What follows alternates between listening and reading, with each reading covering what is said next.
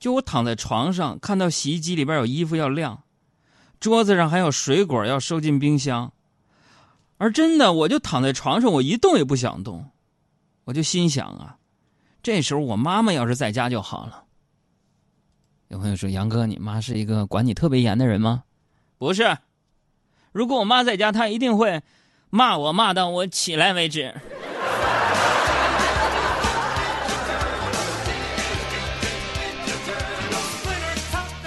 所以啊，朋友们，生活呀，有时候就是一种习惯。你看以前的周末，领导让我加班，我心里一百个不愿意啊。现在呢，领导不让我加班了，我心里反倒没底了，因为最近我们这裁员。这个你来北京这么多年了，我的这个周末呀，我就总结了一下，大数据统计，我似乎都在加班当中度过的。但是我毫无怨言，因为我觉得我跟了一位好领导，是吧？跟着他工作，再忙也有干劲儿。我依稀还记得我刚来北京那年呢，是情人节，领导竟然让全体男同事加班，而给女同事放假。虽然我心里边我就不愿意，但是没办法。在台里吃完晚饭之后，领导就问我们：“呃，你们都跟老婆们说了你们要加班吗？”啊，我们说说了。这时候领导说：“行了，赶紧下班走吧。”从那天开始，朋友们，我就对这个领导我死心塌地，你知道。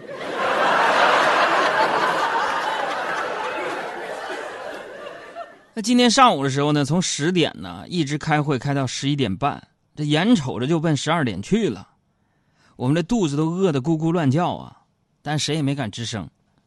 那正当我转头啊想偷偷问小爱说要不要叫外卖的时候，小爱呀也转头看着我。就在我俩四目相对的时候，小爱突然大声吼我说：“行了，领导都知道该吃饭了，催什么催呀？一会会一会就结束了。”卡油膏下来，卡油膏下来。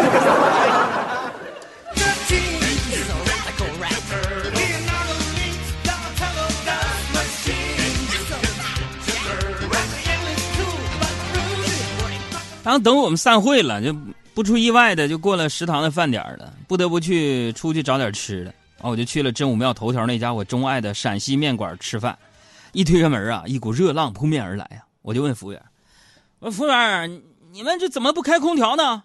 啊，服务员就说了：“俺老板不让开，说费电。”我说：“那你这空调不让开，你你把窗户打开也行啊，多热呀！”啊，俺老板说要关上窗户，外头的人就会以为俺们开空调了。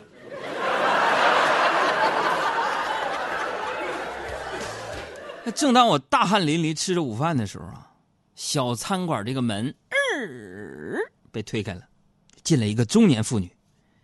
啊，说来北京找亲戚，钱包丢了，身无分文，无家可归，求我帮帮忙，行行好。不是我不帮忙啊，朋友们，上个星期我刚在西单见过他呀，也是同样的台词，同样的伎俩，明显是个假乞丐啊。说真的，现在社会上假乞丐太多了，我就看不惯。我也不想让别人再受骗上当啊，于是我就对老板说：“我说给大姐拿俩包子，算我的。”中年妇女说了：“啊，我不饿，给几块钱就行。”我说：“对不住啊，大姐，您来的这是饭店，就管饭，往前走拐角就是银行，那是管钱的。”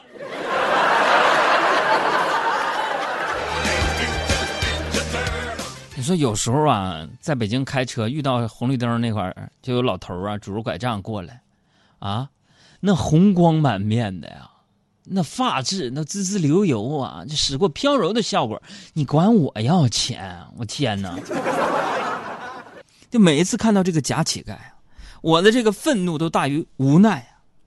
我就不明白，你们想想，就明明有手有脚、工作能力的一个人，为什么要好吃懒做、靠乞讨为生呢？啊！你一个人你不努力吧，你怎么知道自己究竟有多大潜力呢？是吧？给你们举个例子，就我一个哥们儿，私房钱被儿子发现了，儿子告诉了他媳妇儿，于是就被他媳妇儿没收了五百块钱。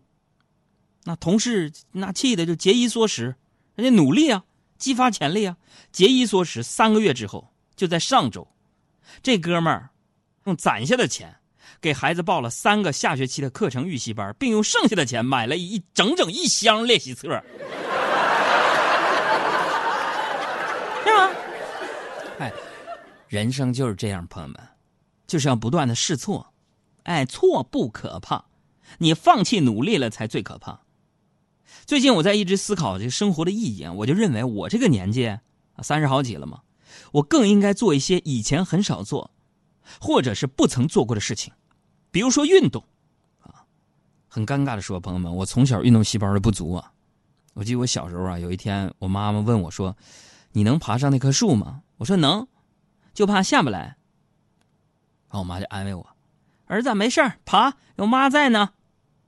那时候我多淘啊，我就费了九牛二虎之力，我就爬到了那棵树上，啊，然后我妈非常放心的去邻居家玩了一个下午的麻将。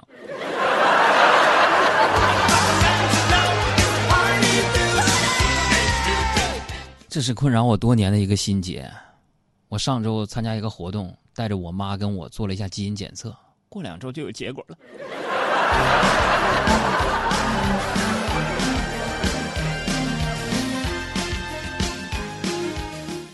在运动方面呢，我这个习惯是啥呢？打打羽毛球，打打高尔夫球。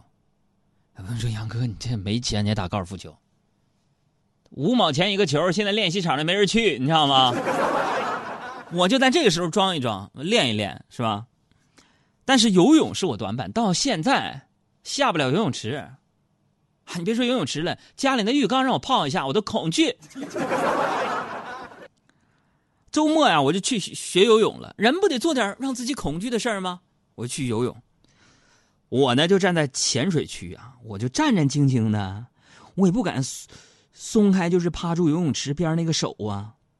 但是朋友们，我受打击了，我就看到一个大爷呀，一个猛子扎进去。又一个猛子扎进去了，就往那个深水区里扎呀！瞅那岁数，能快七十了，我就惭愧了，我就不由得被大爷热爱生活、热爱运动的精神深深的感动了。